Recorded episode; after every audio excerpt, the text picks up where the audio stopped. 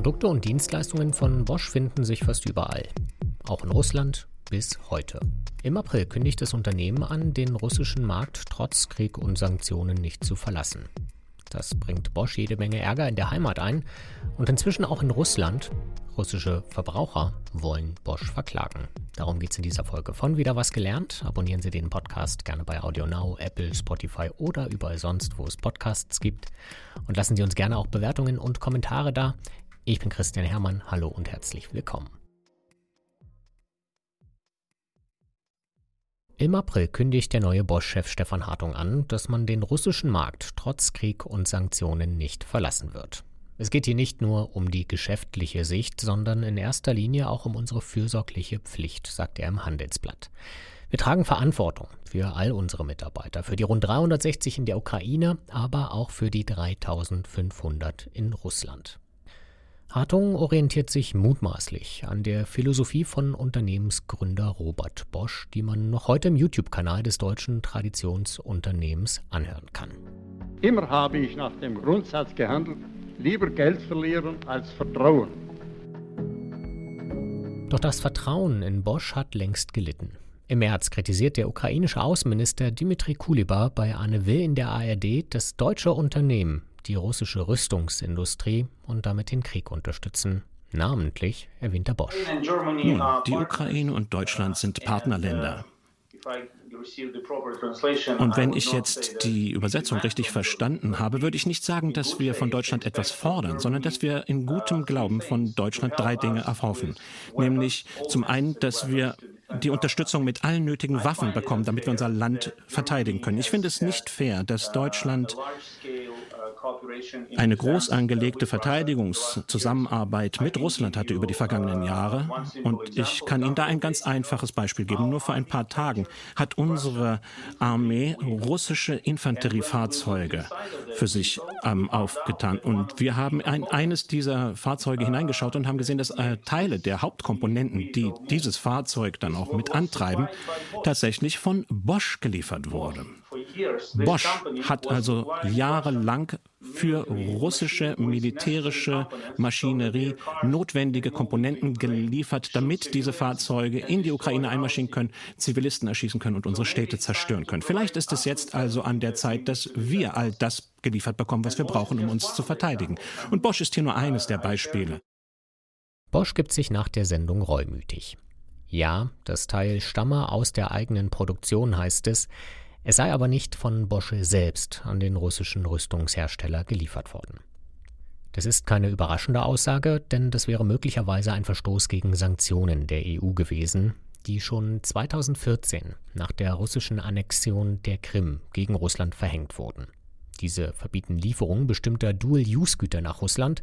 Das sind Bauteile, die sowohl für zivile als auch militärische Zwecke verwendet werden können. Das Bundesamt für Wirtschaft und Ausfuhrkontrolle leitete März im Namen des Bundeswirtschaftsministeriums trotzdem Ermittlungen ein und Bosch versucht zu beschwichtigen. Ja, Konzernchef Hartung hat im April angekündigt, dass Bosch den russischen Markt nicht verlassen wird. Das Geschäft wurde aber trotzdem zurückgefahren, heißt es, und zwar massiv, wie der Konzern im März nach der Kritik des ukrainischen Außenministers erklärt. Demnach werden vor allem für das Automobilgeschäft weniger Waren nach Russland geliefert, an den drei Standorten vor Ort aber auch weniger hergestellt. Der Handel mit Ersatzteilen und Lkw-Komponenten sei bereits zum Erliegen gekommen, heißt es damals. Möglicherweise ist deshalb nicht nur die Ukraine sauer auf Bosch, sondern auch Russland. Im Juli hat die russische Tageszeitung Kommersant berichtet, dass eine russische Verbraucherorganisation zwei Bosch-Standorte verklagen will, um die Durchführung von Garantiereparaturen zu erzwingen.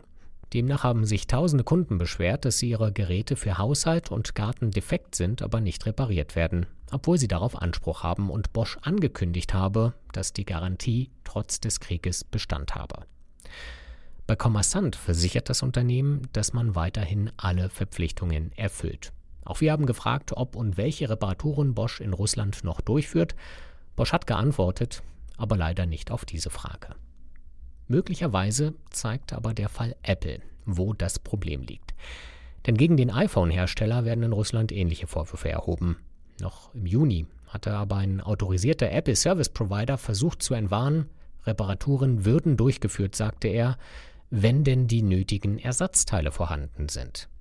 Denn das scheint die eigentliche Krux zu sein, wie Kommersant ebenfalls berichtet hatte. Für das iPhone 13 scheint es keine Displays mehr in Russland zu geben, für das iPhone 10 fehlen die Akkus. Das sollte eigentlich keine Überraschung sein, denn Apple hat den russischen Markt anders als Bosch komplett verlassen. Der Verkauf aller Geräte werde gestoppt, teilte der iPhone-Hersteller Anfang März mit. Man habe alle Lieferungen ausgesetzt, natürlich auch die von Ersatzteilen.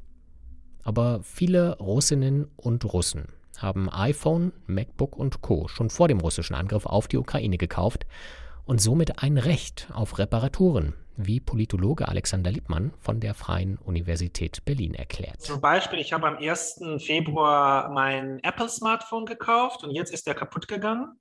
Und ich weiß, ja, und die Garantien sind zum Teil über mehrere Jahre, also mindestens ein Jahr, aber sehr oft deutlich länger. Und äh, wenn das der Fall war, dann haben die Unternehmen nach wie vor Verpflichtung, der sie nachkommen müssen. Und wenn sie das nicht machen, haben sie ein rechtliches Problem und sie können darauf hoffen, dass entweder niemand klagt oder wenn die Klage kommt, dann sie irgendwie in den Zwickmühlen der Gerichtsbarkeit versickert. Aber das russische Gericht hat dann Recht, dieses Unternehmen zu verurteilen und auch internationale Strafmaßnahmen benutzen, um das Geld von dem Unternehmen einzufordern. Apple und die allermeisten anderen Unternehmen haben den russischen Markt freiwillig verlassen, Russland und sich selbst sozusagen selbst sanktioniert. Technologie, die für das Militär genutzt werden kann, die steht auf der Sanktionsliste, Haushaltsgeräte und Konsumelektronik dagegen nicht. Auch Bosch sei deshalb verpflichtet, die Wartung der Waren wieder aufzunehmen, ärgert sich die russische Verbraucherinitiative. Das sieht auch Alexander Lippmann so. Mit dem Verkauf ihrer Geräte hätten Bosch und Apple einen Vertrag geschlossen und Garantiezusagen gemacht, die sie auch nach dem russischen Angriff auf die Ukraine honorieren müssten. Viele von diesen Unternehmen ziehen sich zurück, nicht deswegen, weil es sanktioniert ist, weil das wäre Force Majeure, ja, höhere Gewalt. Aber freiwillig aus ethischen Gründen. Und es geht nicht, dass das Unternehmen aus ethischen Gründen die Verträge bricht.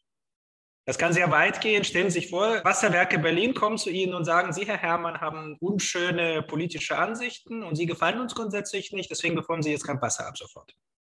Bosch will der russischen Bevölkerung den Wasserhahn nicht abdrehen. Relevante Aktivitäten wie die Versorgung mit Heizkesseln wolle der Konzern aufrecht erhalten, heißt es in der Antwort auf unsere Nachfrage. Darin gibt Bosch aber auch zu, dass ein Großteil des Geschäfts aufgrund der Sanktionen und anderer aktueller Rahmenbedingungen unterbrochen oder zum Stillstand gekommen ist. Auch von Lieferengpässen und einem deutlich erschwerten Marktzugang ist in der Antwort die Rede. Für die russischen Verbraucher ist das vermutlich eher kein Trost. Sie können Bosch verklagen, sie können sogar vor Gericht gewinnen, aber Ersatzteile bekommen sie dadurch nicht ins Land. Bosch hat den russischen Markt nicht verlassen, ist aber eigentlich auch nicht mehr so richtig vertreten. Lieber Geld verlieren als Vertrauen, hat Robert Bosch mal gesagt. Es sieht so aus, als hätte Bosch im Ukraine-Krieg beides verloren. Das war wieder was gelernt. Ich bin Christian Hermann. Tschüss und bis zum nächsten Mal.